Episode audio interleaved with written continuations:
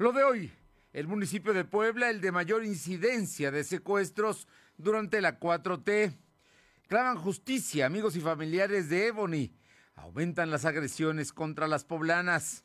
A partir de la próxima semana será obligatorio el canje de placas en los vehículos. Los militantes de Morena en el interior del estado están abandonados, reclama Gabriel Biestro. La temperatura ambiente en la zona metropolitana de la ciudad de Puebla es de 23 grados. Lo de hoy te conecta. Hay bloqueos en el puente internacional. Está pidiendo el apoyo de la policía. Noticias, salud, tecnología, entrevistas, debate, reportajes, tendencias, la mejor información. Lo de hoy radio, Lo de hoy radio con Fernando Alberto Crisanto. ¿Qué tal? ¿Cómo está? Muy buenas tardes. Es un gusto saludarles. Son las dos, las dos de la tarde con un minuto de este eh, lunes 27 de diciembre de 2021. Y bueno, pues ya estamos, ya estamos en el último lunes de este año que voló.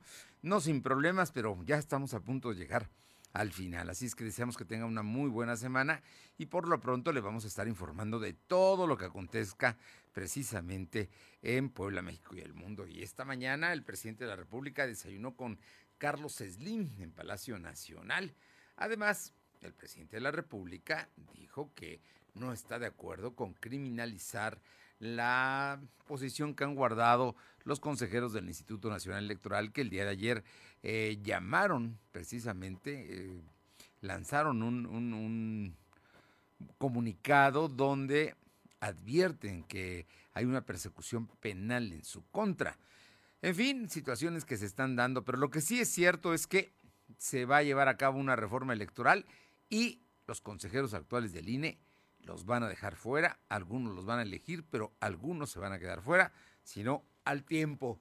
Por lo pronto, gracias a todos los amigos y amigas que nos sintonizan en la 1280, aquí en la XEEG. Gracias, es la ciudad de Puebla y toda la zona metropolitana, la cobertura de la 1280. También a quienes se encuentran en Ciudad Cerdán, en la que buena en el 93.5 a las personas que nos hacen el favor de sintonizarnos en la Sierra Norte, en Radio Jicotepega en el 92.7 y también allá en la Sierra en el 570. Y la Magnífica en el 980 en Izúcar de Matamoros. Gracias. Y a, a aquellas personas que nos acompañan en la plataforma digital www.lodehoy.com.mx y en las redes sociales como LDH Noticias Facebook, Instagram, Spotify, Twitter y también nuestro canal de YouTube como LDH Noticias. Vámonos de inmediato con las noticias. Y es que, bueno, pues mm, el tema de los secuestros es un tema delicado y Puebla es el estado donde más secuestros se han registrado en lo que va de la gestión del presidente López Obrador. Silvino Cuate tiene los detalles. Silvino, muy buenas tardes. ¿Qué tal? Muy buenas tardes. Efectivamente, como lo comentas, a nivel estatal, el municipio de Puebla ocupa el primer lugar con el mayor número de secuestros desde que inició la gestión del presidente Andrés Manuel López Obrador. Pues hasta el momento, eh, en lo que van esos tres años, hasta el momento se han contabilizado más de 42 casos según el reporte de la Organización Alto Secuestro.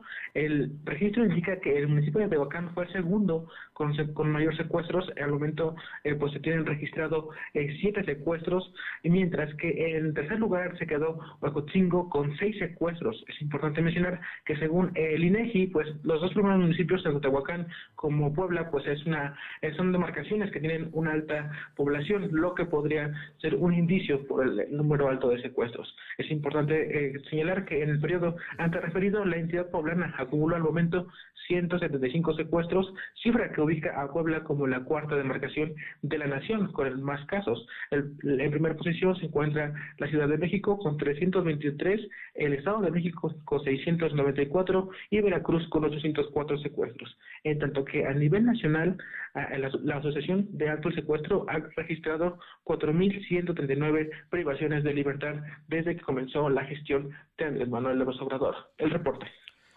Así es que entonces en la ciudad de Puebla, el municipio de, de todo el estado, es donde más, más reportes hay de secuestro. Como te señalaba, esto se puede deber al, al hecho de que también somos un gran número de población, que es un factor por el que influye y también por el que se debe a este número de población. Sin embargo, pues como te señalaba Huejotzingo, que está en tercer lugar, eh, se encuentra en el lugar número 10 con la población más alta a nivel estatal, lo que también puede ser este un factor por el que tenga menos secuestros, que en este municipio en específico únicamente tiene seis, Fernando. Pues mira, y no, no es nada para presumir que somos el cuarto estado de la República con más número de secuestros después de la Ciudad de México, el Estado de México y de Veracruz. Gracias, Silvino. ¿Siguen pendientes? Terrible, ¿no? Terrible estos datos. Y como le, informo, nos comunica eh, comunicación de San Martín Texmelucan, en estos momentos se inicia una quema controlada de gas LP por trabajos de mantenimiento en la estación de rebombeo de gas LP San Martín Texmelucan número 7, que está ubicada en San Baltasar Temascalac. Esto en el quemador de los lavaderos de eh, LP, gaseoducto de 24 DN Cactus Tula, Guadalajara. Están coordinados, es una eh, fuga controlada, protección civil municipal y bomberos como apoyo. Es la información que se está dando y es para que no se alarme nadie en San Martín Texmelucan. Esta es eh, una quema controlada de gas LP que se está llevando allá, concretamente en Temashcalac. Así es que estaremos pendientes. Más al rato tendremos información también de allá de nuestra compañera Carolina Galindo. Vamos con mi compañera Aure Navarro y es que un verdaderamente terrible lo que sucedió con esta jovencita Ebony Ortiz. Ella es de Atlisco, Puebla. Fue, pues fue secuestrada de alguna manera, eh, privada de su libertad y, se la robaron, la desaparecieron y después apareció su cuerpo eh, torturado allá precisamente en esta zona. Pero los detalles, la información la tiene mi compañera Aure Navarro. Aure, muy buenas tardes. Buenas tardes, pues de este caso comentar, Fernando, que la activista Ginny Luna expuso que para llegar a la violencia feminicida, previo a esto se dieron momentos de agresión física, verbal y emocional contra la víctima. Por ello llamó a las autoridades pues a estar alertas y realizar verdaderas acciones que eviten más casos de muertes violentas contra mujeres de todas las edades, Fernando. Señaló que el ejemplo más reciente de este escenario de violencia contra las mujeres que persiste todavía pues es el caso de la cantante, influencer y activista, como bien lo decías, Ebony Ortiz, quien fue reportada como desaparecida el pasado 16 de noviembre y para este mes de diciembre pues fue hallada lamentablemente sin vida y bueno, sí, con signos de violencia. Escuchemos a la activista Ginny Luna. Para las mujeres implica que es la violencia mayoritariamente de hombres hacia mujeres. No llegamos a cumplir con un estereotipo porque nos salimos de, esos, de esa norma que nos, que nos marca la sociedad. Y entonces es ahí donde surge la violencia. Y la violencia feminicida, bueno, es la extrema, ¿no? Cuando no, no sirvieron las primeras formas de violencia, como la física, la psicológica, regularmente esta tiende a escalar y termina en un feminicidio. Y bueno, de esto también Jimmy Luna recordó que Atlisco es uno de los 50 municipios donde se tiene la declaratoria de alerta de violencia de género. A tiempo reconoció también que esta violencia es un acto generalizado que se da entre hombres y mujeres. Pero bueno, al seguir sumando feminicidios se demuestra que predominan las agresiones de hombres hacia mujeres, Fernando. Pues terrible, no hay manera, no hay, no hay, es condenable a todas luces lo que está sucediendo y bueno, pues ahí está el tema. Ella fue reportada como desaparecida desde el 16 de noviembre eh, y, fue hallada ya sin vida con signos de violencia, ¿no? En, un tema verdaderamente vergonzoso que esto esté ocurriendo, porque son jovencitas, son personas que no le hacen daño a nadie y que, eh, pues, sátrapas, mm, criminales son quienes las acechan las agreden y mira cómo terminan. Terrible. Gracias, Aure. Gracias. Y vámonos hasta Atlisco con mi compañera Paola Aroche porque hoy habrá una manifestación precisamente recordándola y exigiendo justicia. Te escuchamos, Paola. ¿Qué tal? Muy buenas tardes. Y sí, será a partir de las 5 de la tarde de este día cuando eh, pues familiares, amigos de Evo Ortiz se reunirán allá en, la, en el atrio de San Francisco para marchar hasta lo que es la presidencia municipal exigiendo justicia por la muerte de esta joven de Ebony Ortiz que desapareció desde el pasado 16 de noviembre y desafortunadamente, como ya lo han mencionado, apareció con signos de violencia y ya sin vida en los límites del municipio de Tepeojuma el pasado 23 de diciembre. Eh, pues la, la, gente, la familia, eh, los mismos amigos mediante redes sociales han eh, solicitado que todas las mujeres que gusten, que quieran y sobre todo pues que sean amigas de Ebony Ortiz se junten para poder realizar esta marcha en punto de las 5.30 de la tarde solicitándoles llevar ropa negra, veladoras, carteles, flores y listones morado, morados y de esta forma pues pedir justicia para esta joven asistencia. Bueno, pues ahí está. Hoy, ¿en dónde va a ser exactamente esta convocatoria?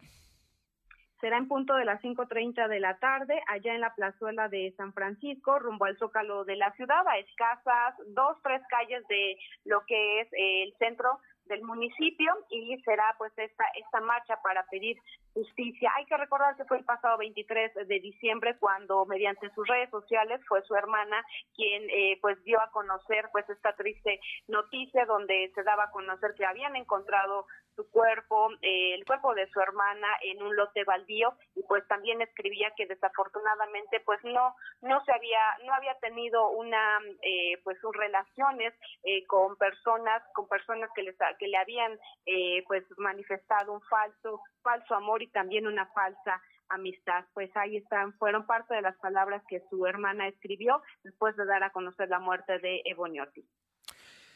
Terrible, terrible y vergonzoso. Gracias. Estaremos atentos y mañana tendremos tu reporte. Gracias, Paola. Buenas tardes. Y por otra parte, cambiando de tema, son las 2 de la tarde con 12 minutos, 2 con 12. El Ayuntamiento de Puebla insiste en que la autoridad electoral, el Instituto Electoral del Estado, sea quien organice los plebiscitos en las 17 juntas auxiliares. De todas maneras, el tipo está encima porque hay que cambiar a los presidentes de las juntas auxiliares, pero pues el Ayuntamiento cree que para garantizar la equidad, para eh, garantizar eh, la legitimidad de los procesos, que los plebiscitos se lleven a cabo, sí, en las 17 juntas auxiliares, pero que los organice el Instituto Electoral del Estado. Te escuchamos, Silvino. Comentarte que el Ayuntamiento de Puebla, que encabeza Eduardo Rivera Pérez, insiste en que el Instituto Electoral del Estado sea el que realice los plebiscitos de las 17 juntas auxiliares, de las 17 juntas auxiliares, ya que presentó un recurso ante el Tribunal Electoral del Poder Judicial de la Federación contra la negativa del organismo electoral. El asunto quedó radicado en el expediente en la Sala Regional de la Ciudad de México. El Tribunal Electoral eh, pues quedó bajo la ponencia de la magistrada María Guadalupe Silva, quien va a presentar este caso. El recurso eh, por parte del ayuntamiento fue presentado por la síndica municipal María de Guadalupe Arrubarra en contra de la contestación que dio el organismo electoral el pasado 10 de diciembre, donde señaló que le corresponde pues como tal al ayuntamiento llevar a cabo este proceso, donde se van a realizar. Recordemos que es el próximo año y las votaciones serían a finales de, de enero. Es importante recordar que el IE rechazó la solicitud la solicitud para realizar dichos procesos electorales, argumentando que solo es atribución del, ayuntamiento a través de la Secretaría de Gobernación, como lo establece la ley orgánica municipal. Posteriormente, el alcalde Eduardo Rivera Pérez, en una entrevista, pues ya había declarado sobre este hecho y sobre que tendrían que insistirle al organismo y pues estaríamos al pendiente de cuál será eh, la respuesta, Fernando. Bueno, por lo pronto eh, están, están eh, finalmente listos para llevar a cabo el ayuntamiento en los plebiscitos, pero lo mejor, lo mejor es que el Instituto Electoral del Estado los lleve a cabo. El instituto ya dijo que no tiene dinero, que no tiene posibilidades, pero al final de cuentas, pues es la autoridad electoral. Vamos a ver qué dice el Tribunal Electoral del Estado o el TRIFE, ¿no? Eh, ¿Lo llevaron hasta el TRIFE o acá se va a quedar en el Instituto Electoral del Estado? Es en el Tribunal Electoral del Poder Judicial de la Federación. Así, así bueno, el federal estaremos viendo qué es lo que resulta. Muchas gracias. Son las 2 de la tarde con 14, 2, 14.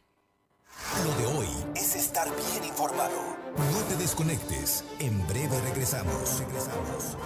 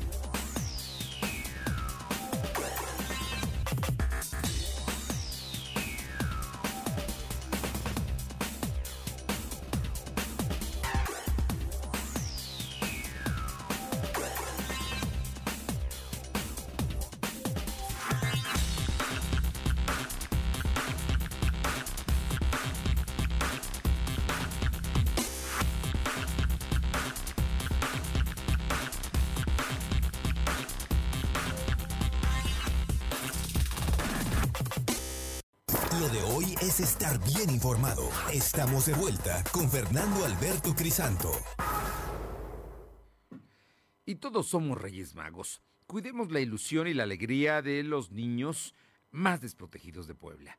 Salón Tecate te invita al Bailetón 2022 este 4 y 5 de enero. Acude, dona un juguete, ojo, eh, la entrada va a ser un juguete y ponte a bailar con Diablos Locos, Campeche Show, Los Teles, Carro Show, eh, Claudio Morán, Banda Zaragoza, Nativo Show y más de 20 agrupaciones el 6 de enero se llevará a cabo una feria, show de payasos y la entrega de los juguetes que tú vas a donar y vas a bailar los días 4 y 5 de enero en el Salón Tecate. Hay que ir, hay que ir a bailar, pero sobre todo, la verdad, hay que ir a donar para los niños precisamente que más lo necesitan. Son las 2 de la tarde con 18 minutos, 2 con 18 minutos y vamos con mi compañera Aure Navarro y es que ante pues la disputa que así es, que se está llevando a cabo en el Instituto Nacional Electoral, donde los consejeros determinaron por una mayoría muy apretada, seis votos a favor, cinco en contra, pero mayoría al fin, decretaron eh, no, no llevar a cabo la consulta de revocación de mandato, sino posponer su organización esperando la solución porque no tienen dinero para llevarla como lo establece la Constitución. Ahora bien, el eh, Congreso, concretamente la Cámara de Diputados Federal, presentó una denuncia ante la Fiscalía contra los consejeros. El asunto verdaderamente está tenso, muy, muy tenso. Y el día de hoy aquí en Puebla, el líder del Congreso local, Sergio Salomón Céspedes Peregrina, habló sobre el tema, sobre hasta dónde puede llegar este, esta polarización que existe entre las autoridades federales y las autoridades electorales. Aure Navarro tiene los detalles. Aure. Gracias, comentarles que, bueno, el líder del Congreso local, Sergio Salomón Céspedes Peregrina, consideró que un juicio político contra los consejeros del Instituto Nacional Electoral que fueron señalados, como bien lo decía Fernando, de buscar obstruir la consulta popular de revocación de mandato, pues solo puede darse en un caso extremo. Dijo que lejos de estar a favor o no de este juicio político, pues lo importante para él es tratar el tema de fondo y evitar ser ligeros, porque además, pues mencionó que se habla de instituciones que en lugar de buscar ser debilitadas, se tendría que trabajar para fortalecer esa figura. Escuchemos al congresista. Un análisis muy de fondo, no podemos ser ligeros en ese tema, ¿no? Son instituciones, hay que respetarlas, hay que fortalecerlas, que den sus motivos. Un juicio político sería un caso de extremo, ¿sí? Pero estará puesto a la mesa y será en la cancha federal donde tengan que resolverlo. En lo personal, creo que hay que respetar las decisiones de las instituciones, sí, pero sí tiene que haber una explicación muy clara. Y si me preguntas si estoy a favor de la consulta, sí estoy a favor de la consulta. Y bueno, como escuchamos, ustedes, Peregrina dejó en claro que él, al igual que la mayoría de los morenistas en el país, incluyendo al Estado de Puebla, pues está a favor de que se realice esta consulta popular de revocación de mandato el próximo 10 de abril del 2022. Y es que, bueno, es importante mencionar, Fernando, también que del total de firmas recabadas a nivel nacional, pues Puebla como Estado aporta para este ejercicio 14.345 firmas, es decir, el 10.28%, Fernando. Bueno, por lo pronto se cerró ya la recepción de las firmas, se cerró al último minuto del día 25 de eh, diciembre. Están en este momento precisamente llevando a cabo eh, la revisión de las firmas. Tienen mes y medio para determinar cuáles son válidas y cuáles no, porque llegan a existir precisamente firmas que no son falsas. Eh, pues eh, la Corte admite controversia de López Obrador contra el INE por la consulta de revocación de mandato. Eso acaba de suceder, pero es parte de la tensión, o sea que, que el presidente de la República interponga precisamente una controversia constitucional contra el Instituto Nacional Electoral. En fin, situaciones que se están dando, pero Sergio Céspedes dice que sí se debe llevar a cabo la revocación de mandato, pero no eh, acepta las amenazas que se están haciendo precisamente contra la autoridad electoral. Hasta eso no se puede llegar o no se debe llegar. Efectivamente, Fernando, sobre todo porque dijo que este ejercicio pues sí se está llevando precisamente en un tema coyuntural al, ser el primero de registrarse de esta naturaleza y por ello dijo que además podría considerarse como un parteaguas para que en próximos años pues se pudiera estar replicando esta dinámica pero bajo otros temas y no como el que precisamente se está llevando en este de, primera instancia, que es precisamente llevar a, el tema del presidente Andrés Manuel López Obrador para su continuidad o no, pues al frente del Poder Federal.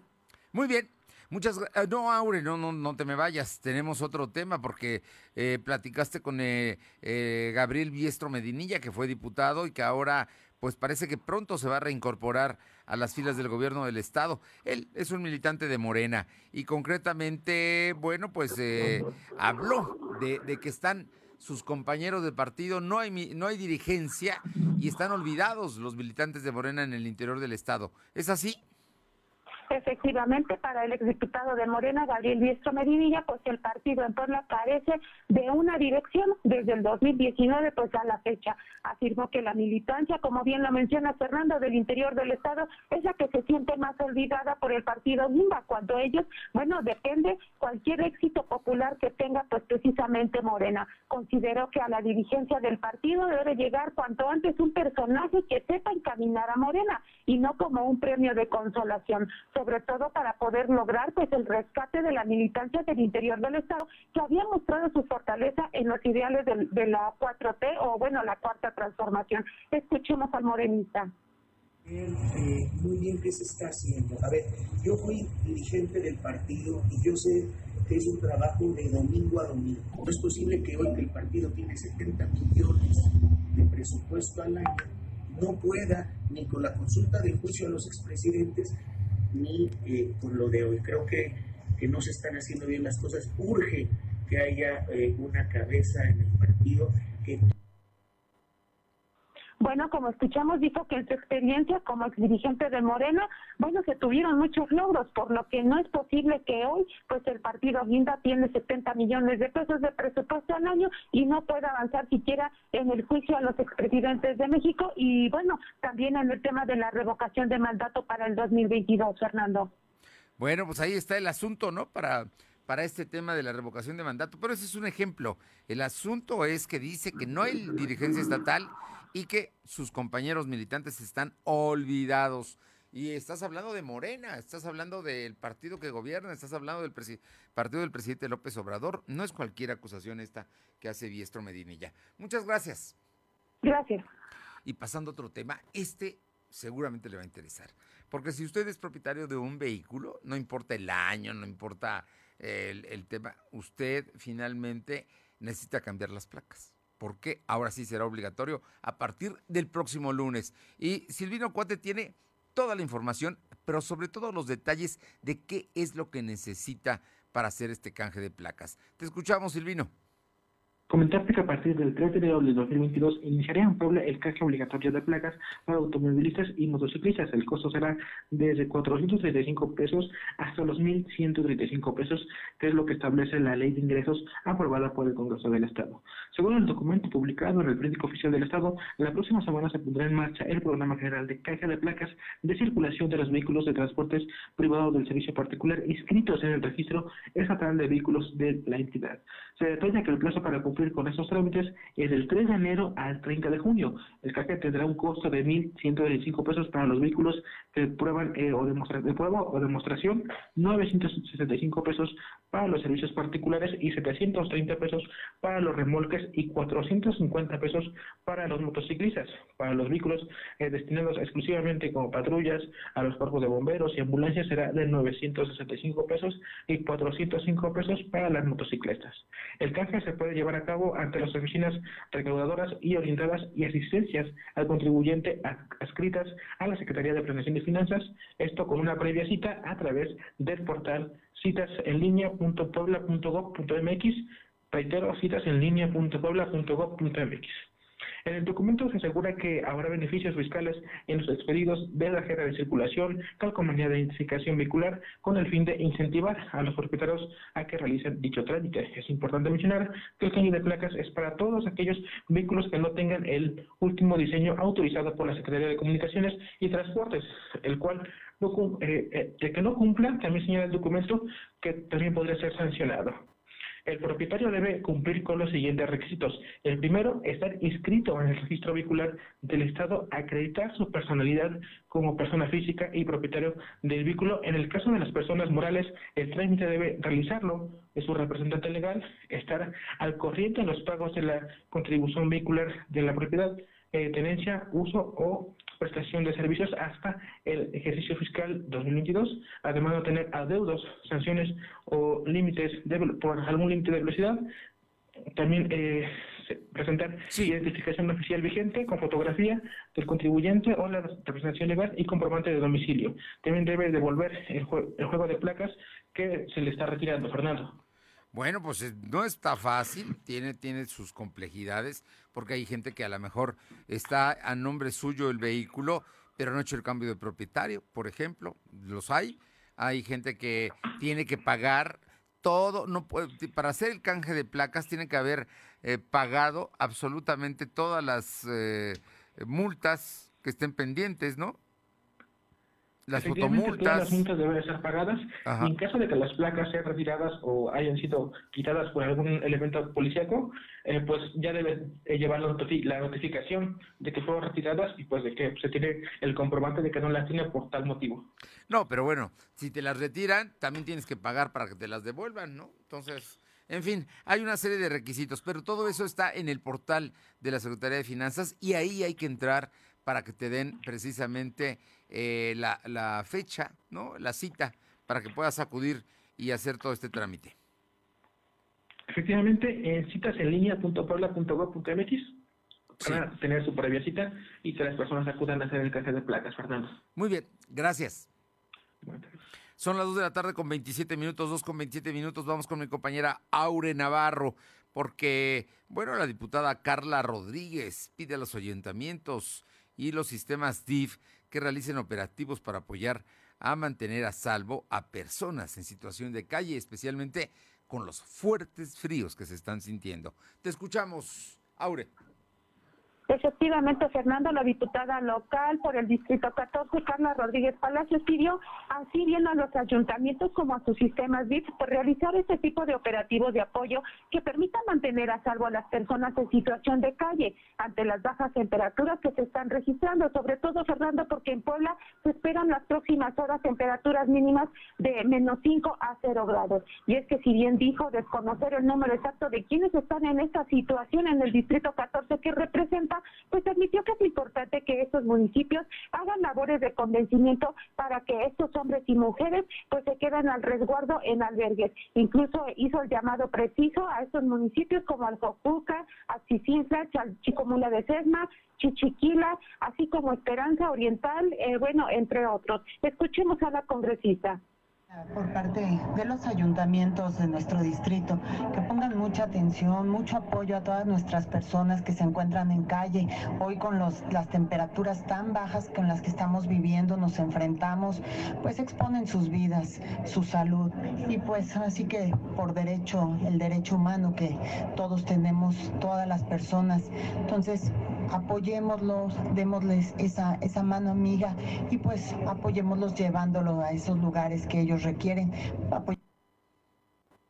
También puntualizó que la finalidad de este llamado a las autoridades del interior del Estado pues es evitar que en vísperas de Año Nuevo pues se llegue a tener el registro de algunas personas que lleguen a morir en la calle por hipotermia, Fernando. Importante todo lo que comenta la diputada Carla Rodríguez, esperemos que, que le hagan caso y que precisamente se apoye esto. Y te digo, el Servicio Meteorológico Nacional está hablando de, eh, de que está entrando un frente, un frente frío en algunos estados de la República, van a llegar a menos 10, concretamente en Chihuahua y Baja California, y algunos eh, estados como Puebla vamos a tener temperaturas de menos 5 grados en estos días, así es que hay que tomar previsiones ante este terrible frío que se está sintiendo especialmente en el amanecer y en las tardes, noches, aquí en el estado de Puebla. Gracias. Son las 2 de la tarde con 30 minutos, dos y media. Lo de hoy es estar bien informado. No te desconectes. En breve regresamos. Regresamos.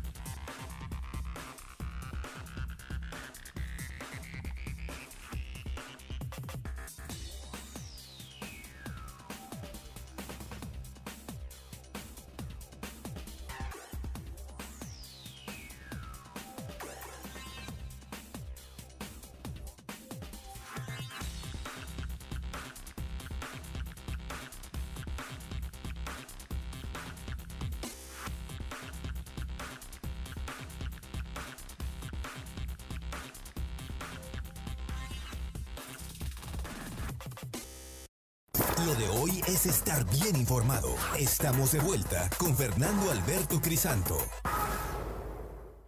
Los personajes de hoy, las ideas y los hechos se comparten en la entrevista.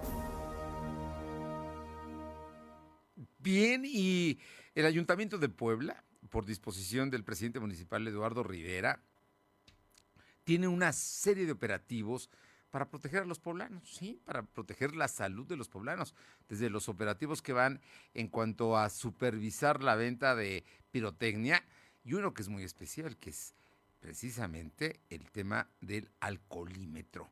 Y esto que ya tiene dos fines de semana que se está llevando a cabo y que se está llevando a cabo cotidianamente y que no ha habido ninguna protesta, eh, pues mm, estamos molestando a la comandante María del Rayo Ramírez Polo, directora de Tránsito Municipal, para que nos comente cómo va el alcoholímetro. Y bueno, me, me parece que nos estamos portando bien los poblanos. Rayito, muy buenas tardes. Hola, ¿qué tal? Muy buenas tardes. Con mucho gusto te saludo a ti y a todo tu auditorio. Así es, con, mucho gusto les comparto Por favor. que efectivamente cada vez son menos las personas que conducen con, con ingesta de alcohol. Es una muy buena noticia para todos los poblanos. Todo esto, a ver, eh, se instalan por sorpresa. Yo no te voy a preguntar dónde los vas a instalar, pero sí me parece que es importante que nos digas dónde ya los instalaste y cómo, cómo, cómo resulta la gente. Hay gente que se enoja, hay gente que acepta, hay algunos que dicen, no, pues aquí están las llaves de mi coche, mejor me voy en taxi, en fin. ¿Qué, qué, qué es lo que han visto ustedes? ¿Cómo está actuando el poblano ante esta, sin duda, un operativo que es muy importante para garantizar la salud de quienes van manejando y de quienes también circulan en la calle y muchas veces van en transporte público, ¿no? Así es, mira, comentarte que hemos realizado tres operativos en diferentes puntos de la ciudad, como lo hemos platicado, es un punto por día. Hemos estado ya en circuito Juan Pablo II y 19 Sur, estuvimos también en el Boulevard eh, 5 de Mayo y 44 Poniente, y por último estuvimos la semana pasada en la recta y la 53 Sur en la colonia La Paz. Comentarte que, bueno, las reacciones son varias, en su mayoría afortunadamente hemos encontrado que la gente colabora, que la gente, bueno, pues ha sido empática con esta medida y que afortunadamente, bueno, los poblanos hemos llegado a este momento en donde se entiende que esos operativos tienen como finalidad cuidar la vida de las personas. Entonces, han funcionado muy bien, afortunadamente, y bueno, con, con gusto y con agrado te comparto que cada vez son menos las personas que, eh, bueno, pues que efectivamente conducen con algún grado de, de alcoholemia, lo cual es muy buena noticia para todos. Bueno, aquí hay que decirlo, el alcoholímetro no es una medida recaudatoria, no, lo que no quiere la autoridad municipal es que, que- que paguen multas, lo que quiere es que no manejen en estado eh, inconveniente. Así es. Inclusive, mira, desde el nombre, ¿no? Es un operativo que hemos denominado a salvo contigo y con rumbo. Eh, el operativo tiene como finalidad cuidarnos entre todos, cuidar la vida de las personas y, bueno, pues también cuidar que lleguen a sus destinos de manera segura y, efectivamente, como bien lo dices, eh, cambiar este paradigma de operativos que tienen finalidades recaudatorias para convertirlos en operativos en los cuales se cuide la vida de las personas, que ese es el propósito de este operativo y de los esfuerzos que realiza la Secretaría de Seguridad. Estamos platicando con la directora de Tránsito Municipal. Eh, ¿Cuándo hab- habrá nuevos operativos aquí en la ciudad de Puebla, Rayito? Esta semana, esta semana realizaremos otros operativos más y bueno, comentarte que esos operativos han llegado para quedarse, eh, los estaremos eh, implementando de manera permanente y también platicarte que esos operativos tienen colaboración de otras dependencias, son esfuerzos conjuntos con la sindicatura, con la Contraloría y bueno, también platicarte que hemos tenido también presencia de derechos humanos. Entonces son grandes esfuerzos que estamos realizando con la finalidad de cuidar a los poblanos y a las poblanas. Estamos hablando de que además hay una serie, hay médicos, hay gente que garantiza que no habrá absolutamente sorpresas, ¿no? Porque aquí es muy importante, hay gente que dice, oye, pues si no más me tomé una cerveza o no más me tomé una copa de vino, que eso pues, sin duda lo pueden hacer. No creo que, que genere mayor daño, pero hay unos que no se toman una copa de vino, sino una botella, ¿no? Así es, eh, comentarte, como bien lo dices, estamos cumpliendo, es algo que, que nos pide el auditorio y todos los poblanos. Estamos contando con todas las medidas que establece la Secretaría de Salud en cuanto a las medidas sanitarias Y también comentarte que efectivamente todo el personal que participa está perfectamente capacitado, que también participan médicos, que son quienes realizan los dictámenes médicos en donde se determina el grado de alcohol en su caso. Y bueno, sí, efectivamente, pues bueno, cuidándonos entre todos, que eso es lo importante. Yo te, preguntaría, este, finalmente, ¿a partir de cuál grado de alcohol están sancionando ustedes? Precisamente para que la gente sepa, ¿no? Lo mejor es no tomar ni una copa, pero bueno, de pronto, ¿no? Que vamos a brindar con una copita de vino. Bueno, pues el vino tiene bajo índice eh, alcohol, de alcohol, pero bueno, pero una no, no, no implica otra cosa, ¿no? Creo que, creo que sí hay, hay, hay grados, ¿no? que están midiendo ustedes. Sí, así es. Eh, comentarte que tal cual lo establece el reglamento de tránsito, el límite considerado es el 0.07, que todavía está considerado como aliento alcohólico, lo cual quiere decir que a partir del 0.08 en adelante, que es hasta el 0.40, se considera ya eh, entre primero, segundo y tercer periodo de alcohol. Ahora, pues dependerá efectivamente de cada cuerpo, de cada complexión, la altura y el peso también eh, son factores que determinan, entonces, bueno, no podríamos hablar de cantidades de copa, sino actúa de manera diferente en cada cuerpo. Bueno, pero finalmente lo recomendable es ni una. Si vas a manejar, mejor deja el coche, toma transporte o busca la manera de trasladarte, pero para evitar precisamente accidentes. Y si fuiste a una fiesta, pues que termine como una fiesta, ¿no? ¿Para cuándo habrá alcoholímetro en Puebla esta semana? ¿Se puede saber? Sí, el, jueves vamos a tener operativo y como bien lo dices, bueno, invitar a todo el auditorio a regresar a esta modalidad del conductor designado y también, bueno, pues utilizar una de las tantas alternativas que existen si es que se va a consumir algún tipo de bebida alcohólica para no hacerlo eh, conduciendo. Esa es nuestra recomendación. Así es que entonces el próximo jueves, ojo, por favor, cuidado, no se sabe dónde lo va a instalar, son sorpresa, pero es la intención precisamente de cuidarnos a los poblanos y ser más responsables cada vez. Así, es, ese es el propósito, con mucho gusto. Muy bien, nada más por último te pregunto, eh, las sanciones a las que se hacen acreedores para que también la gente sepa, ¿no? Digo, no que no haya sorpresa, porque eso está en el reglamento. Así es, eh, tal cual establece el capítulo 9 del Coremún, es muy importante que la gente tenga certeza también de cuáles son las sanciones que se aplican. Y bueno, pues la conducta exactamente que se sanciona es conducir en algún grado etílico. Y bueno, la sanción puede ir desde 10 hasta 100 UMAS y dependerá del nivel eh, de alcoholemia que se encuentre, si es primero, segundo, tercer grado, y puede ser hasta 36 horas de arresto, si es que no se pagara la multa hasta 36 horas de arresto y obviamente el vehículo, aunque sea pequeño el tema, tiene multa y se le retira.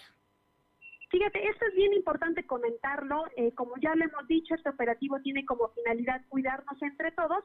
Y bueno, en este momento la facilidad que se encuentra es que el conductor, si se determina con algún nivel de alcoholemia, puede llamar a algún familiar o algún amigo que esté en condiciones de conducir, con sus documentos también eh, que lo avalen para ello, puede llegar y retirar el vehículo a través de una carta responsiva con el cual puede llevarse el vehículo para resguardarlo. Bueno, esa es una facilidad que me parece muy importante. Digo, qué, qué, bueno que me lo comentas porque de pronto, pues al día siguiente, el corralón, esto, aquello, y bueno, ahí siempre hay molestia. Pero el ayuntamiento lo que quiere es verdaderamente proteger a la gente, no está en busca de otras cosas. Es correcto, estamos eh, cuidándonos entre todos y bueno, Así es, estos operativos tienen como finalidad proteger la vida de las personas y bueno, cuidar que justamente al volante pues no se consuma alcohol. Ese es el propósito. Pues eh, María del Rayo Ramírez Polo, directora de Tránsito Municipal, siempre un gusto platicar contigo. Tienes las respuestas adecuadas y conoces bien este tema que me parece que es muy, muy importante, este operativo para proteger la salud eh, y tener un rumbo determinado, que la gente llegue tranquila a casa. Te agradezco mucho a ti y a todo tu auditorio y pues aquí estamos a tus órdenes. Eh, con mucho gusto seguiremos platicando en adelante de lo que vaya resultando en este operativo. Muchísimas gracias y muy buenas tardes.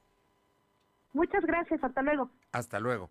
La directora de tránsito municipal aquí en la ciudad de Puebla está en el alcoholímetro y ya se va a quedar, ¿eh? Ya se va a quedar. Eh, yo creo que va a ser para bien precisamente de los poblanos y para cuidar, cuidar su salud, cuidar su patrimonio.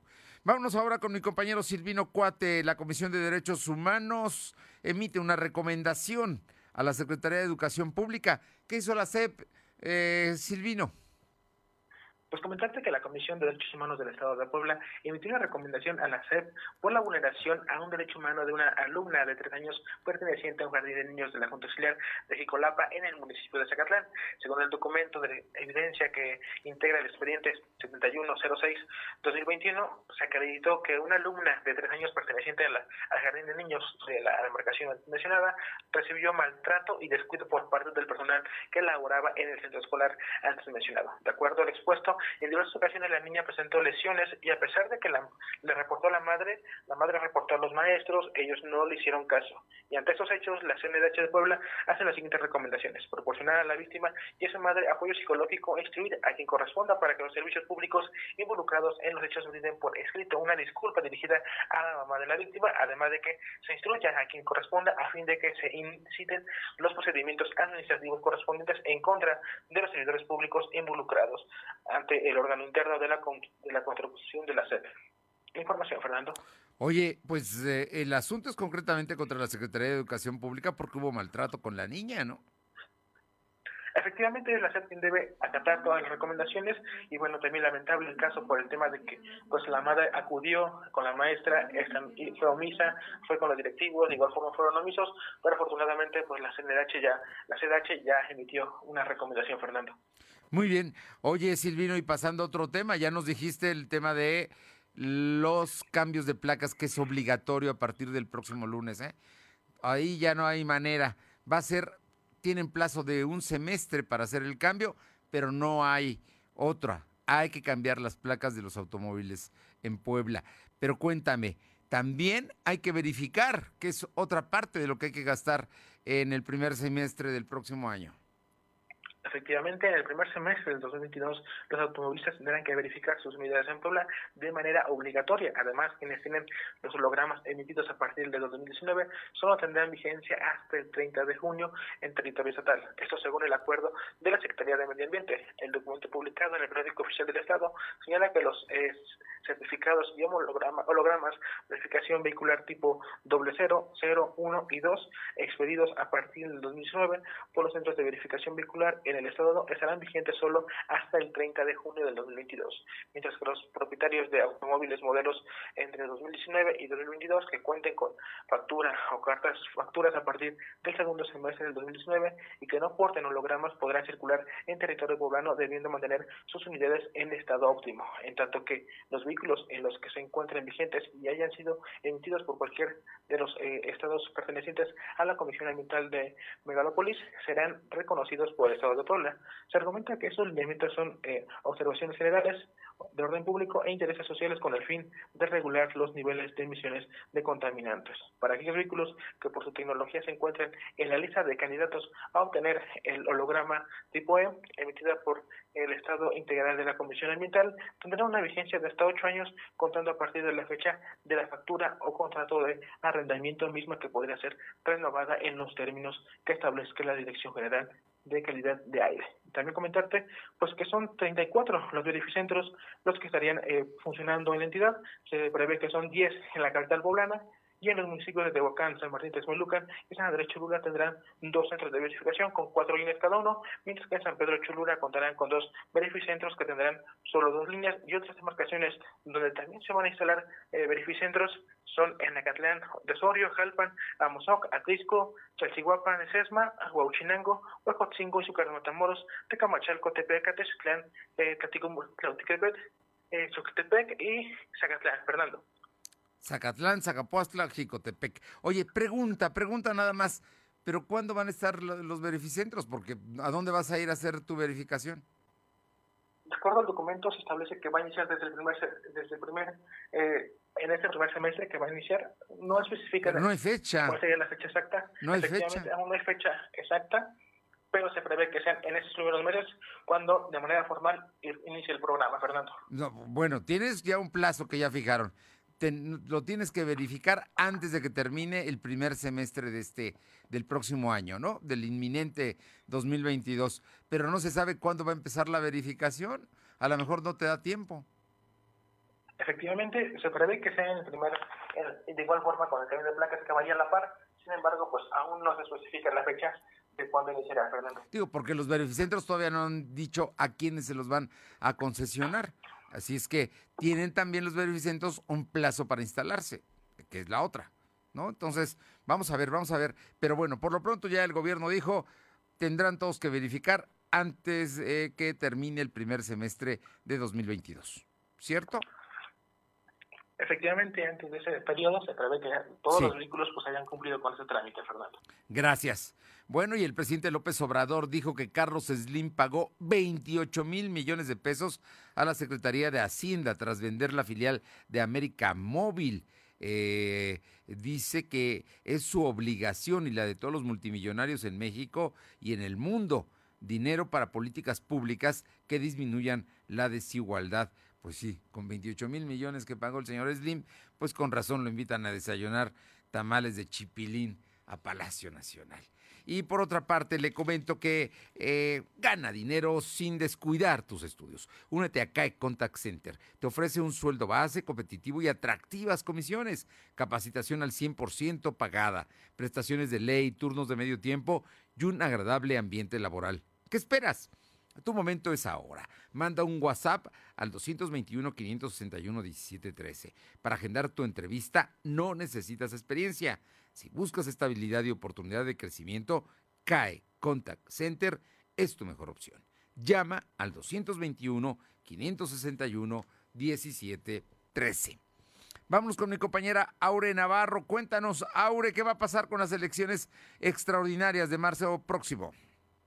Comentar que las elecciones extraordinarias de Santa Rita Tlahuapan, San José Niahuatlán y Teotlalco, así como la renovación de las presidencias en las 17 juntas auxiliares de Puebla Capital, son los primeros temas que se abordarán entre los líderes del PRI, Néstor Camarillo, y del PAN, Augusta Díaz de Rivera. De hecho, el priista Néstor Camarillo reconoció que al tener el PAN pues una dirigente ya definida, se podrá dar eco con mayor claridad de un escenario electoral. Aquellos perfiles del tricolor que han manifestado su interés de querer participar en los plebiscitos de algunas de las juntas auxiliares de la capital del estado. Escuchemos priista. Tendrá seguramente la reunión que tendremos ya en próximos días para ya definir lo que va a pasar primero con las elecciones extraordinarias que se van a celebrar en, el mes de, marzo eh, para entrar los primeros días de mayo y también algunos juntos auxiliares donde también este, ha habido perfiles eh, partido, que también quieren participar en la capital y en el interior del Estado.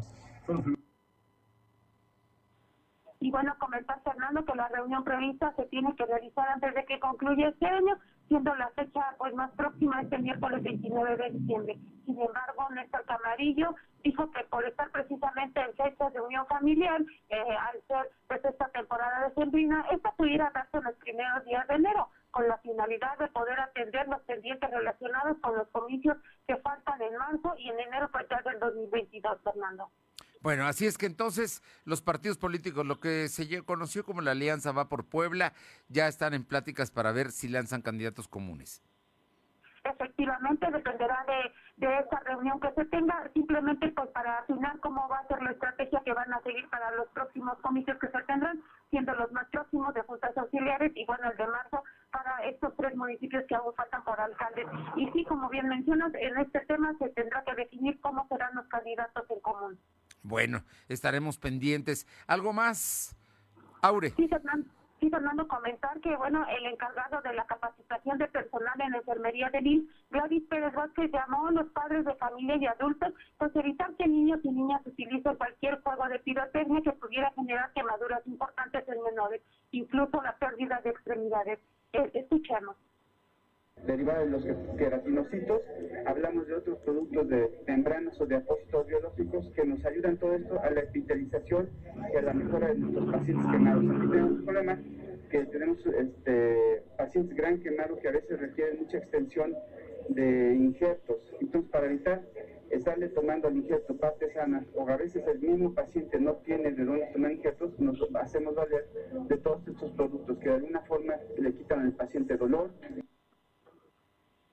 bueno, el trabajador de la medicina dijo que durante la pandemia por COVID la ocupación de camas de hospital por este tipo de accidentes se redujo, pero en estas fechas decembrinas donde la mayoría de las familias permite el uso de pirotecnia, pues los pacientes hospitalizados incrementan, Fernando, lamentablemente hasta un 60%. De ahí el llamado que hizo a los adultos para que tengan cuidado y bueno, vigilen así a los, a los menores que eviten el juego de, pues, de cotones o ese tipo de artefactos que tienen pólvora, Fernando.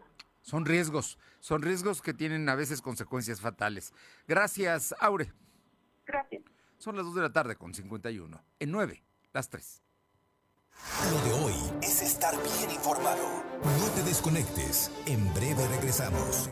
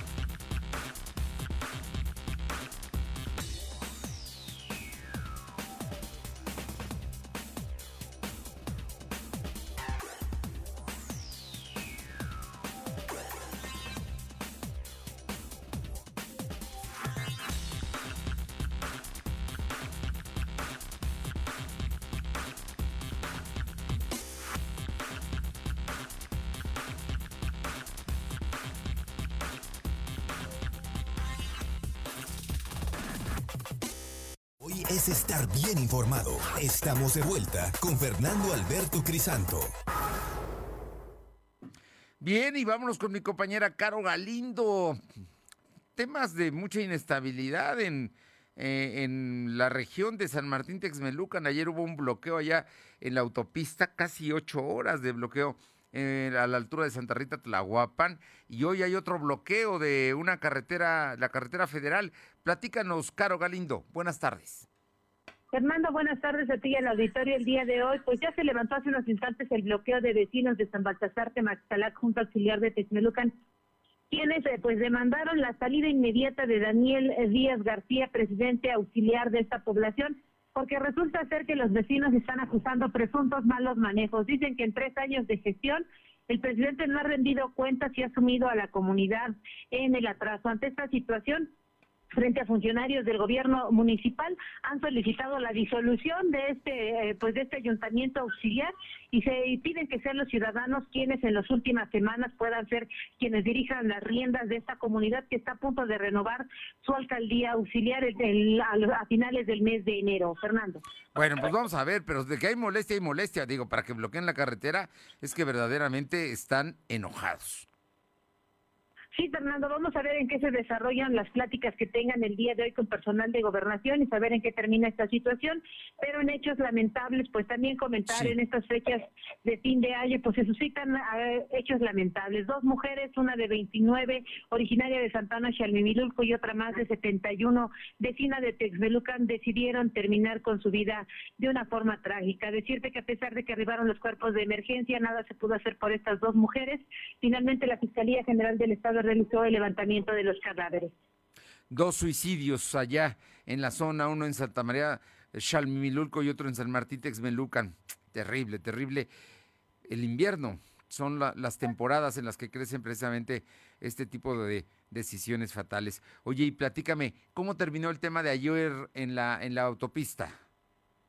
Fernando, comentarte que vecinos de que vecinos de Santa Rita Tlehuapan retuvieron a funcionarios del gobierno del estado y pues finalmente se llegó al acuerdo de liberarlos siempre y cuando se realicen las investigaciones pertinentes que permitan el aseguramiento del sujeto que lo que atropelló a siete personas y que causó la muerte de una de ellas en Santa Rita Tlahuapan. Ya al filo de las 7:30 finalmente se levantó el bloqueo y los vecinos pudieron ya entablar diálogo con las autoridades estatales. Bien, muchísimas gracias. Gracias. Vámonos ahora a Atlisco con mi compañera Paola Aroche y es que la presidenta municipal está rehabilitando un puente de la zona oriente que había estado olvidado. Te escuchamos, Paola. ¿Qué tal? Muy buenas tardes. Y sí, comentarles que con una inversión de más de 600 mil pesos, la Administración Municipal arrancó los trabajos de construcción del muro que, eh, de contención y obras complementarias en el puente que cruza la barranca La Leona en San Juan Tejaluca. Y es que en este evento, la alcaldesa Ariadna Ayala reconoció que poner en marcha este tipo de obras es resultado del trabajo que tiene coordinado entre servidores públicos y autoridades auxiliares que se encuentran comprometidas con el mejoramiento de sus comunidades. Por su parte, el presidente de este comité de obra, a nombre de todos los usuarios, agradeció el proyecto que beneficiará a, varias comunidades, principalmente de la zona oriente del municipio. Los trabajos de este puente incluyen la eh, construcción de muros, mejoramiento de carpeta asfáltica, así como el suministro y colocación de señalamientos, así como eh, señalamientos tanto de vía vertical como horizontal. Bueno, pues yo creo que va a ser para bien, para bien de los habitantes de la zona oriente de Atlisco. Muchas gracias. Buenas tardes. Y vamos ahora a San Juan Atenco con mi compañera Luz María Sayas. Luzma, muy buenas tardes. Hola, ¿qué tal Fernando? Muy buenas tardes. Te comento que en el municipio de San Juan Atenco, Puebla, dos masculinos pierden la vida después de que el vehículo volcara sobre la carretera estatal San Juan Atenco, San José Guerrero, a la altura de la, de la Pianita. Ambos masculinos viajaban en una camioneta a exceso de velocidad de una gran Cherokee con metálicas NRU-66-72. Norberto N, de 24 de años de edad, perdió la vida en el lugar. Minutos después llegaron paramédicos y personal de protección civil al mando de Francisco Juárez, mientras que los paramédicos trasladan al Hospital General de Cerdán a Víctor N, de 55 años de edad de edad después de hacer algunas maniobras de RCP y tenía esta persona una lesión severa por traumatismo craneoencefálico. Momentos complicados ya que al ser ingresado al nosocomio le dio un paro cardíaco. Minutos después pierde la vida. Ambos son originarios de la localidad de San José Guerrero, pero radicaban en la Ciudad de México, vinieron a pasar la Navidad y encontraron la muerte. Los cuerpos fueron trasladados al CEMEFO para practicar la necropsia de ley y continuar con los trámites correspondientes ante la autoridad competente. Lamentable la situación que se vivió este domingo. Estas dos personas perdieron la vida, Fernando. Gracias. Buenas tardes. Buenas tardes y afirman que la denuncia contra consejeros no tiene sustento, es lo que están diciendo legisladores y académicos. Aseguraron que la denuncia presentada por el presidente de la Cámara de Diputados contra los seis consejeros electorales que votaron por suspender la consulta sobre revocación de mandato carece de sustento jurídico, es lo que están diciendo. Y por otra parte, déjeme que le, platique ya antes de, de que nos vayamos que, eh, bueno, pues el tema, el tema de... Le, quiero comentar que Ramón Enríquez llama mafia del poder a Morena y a Mario Delgado por la designación de la candidatura de Durango y es que dice que no hubo precisamente, no hubo, no se respetó la encuesta y con consulta de revocación de mandato, la Corte admite la controversia de López Obrador contra el Instituto Nacional Electoral. Por otra parte, termina el año con recuperación de turismo y Joe Biden acaba de decir que se pueden saturar los hospitales de Estados Unidos por el número de contagios que hay en la Unión Americana. Hoy, nada más hoy, se cancelaron 800 vuelos porque las tripulaciones, algunos de los, eh, precisamente de los tripulantes, tenía COVID. Gracias por haber estado con nosotros. Es lunes, el último lunes de 2021. Que tenga buena tarde, buen provecho. Vamos a cuidarnos. Hasta mañana, gracias. Fernando Alberto Crisanto te presentó Lo de hoy radio. Lo de hoy radio. Te esperamos de lunes a viernes, de 2 a 3 de la tarde por esta frecuencia, en la cobertura más amplia a nivel estatal. Y síguenos en internet www.lodehoy.com.mx y en nuestras redes sociales como arroba LDH Noticias. Lo de hoy radio.